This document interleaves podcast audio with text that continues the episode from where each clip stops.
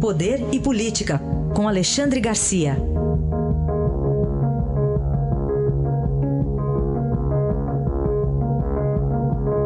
Alexandre, bom dia. Bom dia, Raíssa. Bom dia, Carolina. Oi, Alexandre, bom dia. Vamos começar com a situação na Venezuela. Há pouco a gente conversou aqui, Alexandre, com o enviado especial do Estadão, o repórter Pablo Pereira, que já registrava os primeiros confrontos do dia para a desobstrução de prédios públicos na Venezuela, em Caracas. Pablo deve estar mais perto que a gente, né? Deve estar sabendo melhor do que a gente, mas eu queria contar uma história que passou comigo. É, em São Petersburgo, desculpe, na Rússia, eu contratei um, um, um guia, um guia russo, o Sergei, e ele me mostrando a orla do Báltico, lá pelas tantas chegamos a um grupo de estaleiros. E ele me disse o seguinte: Nós gostamos muito do Putin, mas uh, estamos odiando o fato de ele estar construindo aí dentro submarinos para Venezuela, aqueles comunistas. Eu, eu caí para trás, né? Um russo furioso porque estava vendendo submarino para comunista. E agora né, estão lá uh, mais de 100 militares russos, exatamente para ensinar a operação das armas que os russos venderam à Venezuela.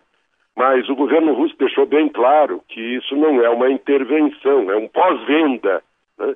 e que não haverá nenhum tipo de, de intervenção na área militar lá, lá, na Venezuela. A mesma coisa acontece, o que se vê aqui em Brasília, é que não há a menor condição de intervenção lá na brasileira na Venezuela, a menos que haja uma agressão venezuelana, né? ou ao Brasil, à Colômbia, a, a, Guiana, que é o mais provável por causa do, do, do problema da região de Essequibo. Da mesma forma, os americanos estão, estão cautelosos, mas eh, não afastam a possibilidade de, de intervenção só porque querem manter os militares que apoiam Maduro com essa desconfiança, não que vão fazer realmente uma intervenção.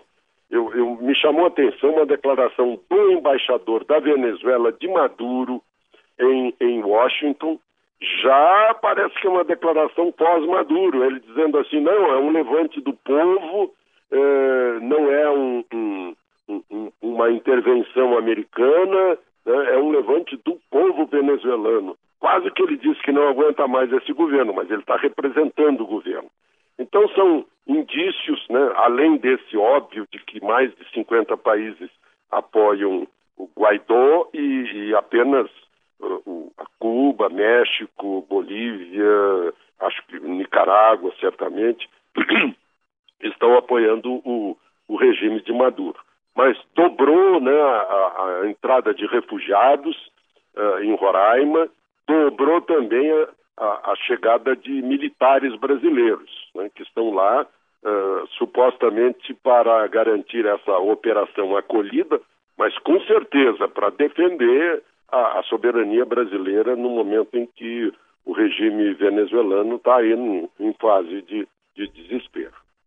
Alexandre, queria a sua avaliação sobre esse posicionamento das centrais sindicais né, contra a Previdência, de olho na reeleição de Bolsonaro em 2022. Pois é, incrível essa declaração de, do Paulinho da Força Sindical. Em primeiro lugar, reconhecendo a possibilidade, já assim, a alta possibilidade de reeleição de Bolsonaro. Né?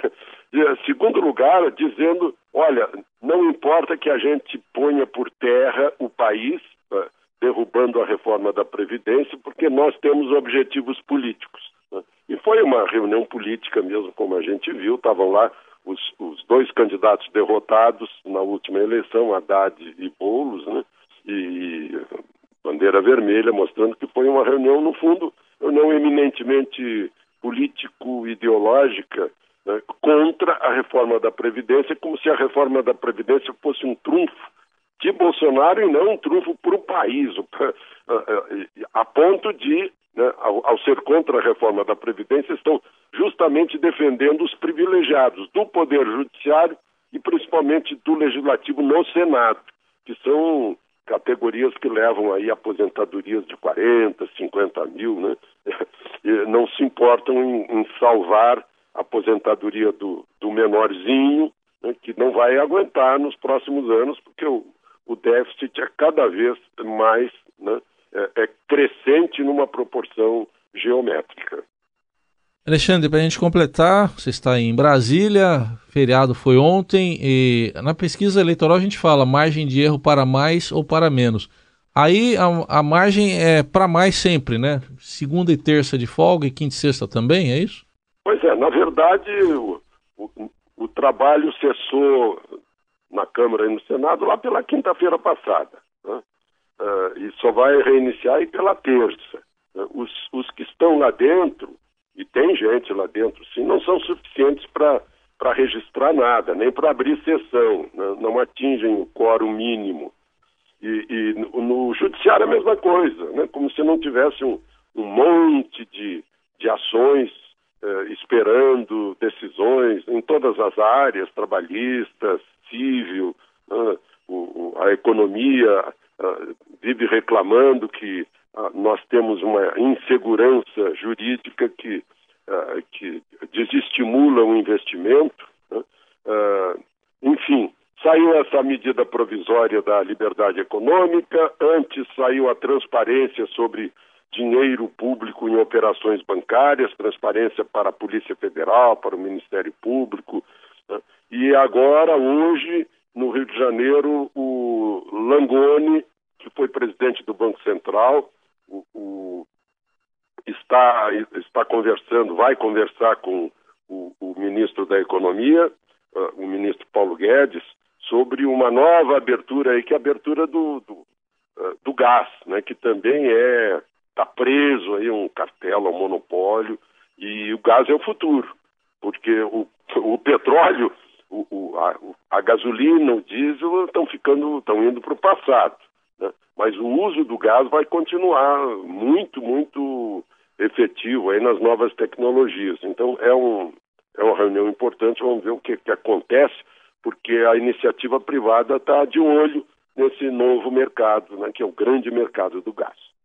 Análise de Alexandre Garcia, que volta amanhã ao Jornal Eldorado. Obrigado, até amanhã. Até amanhã.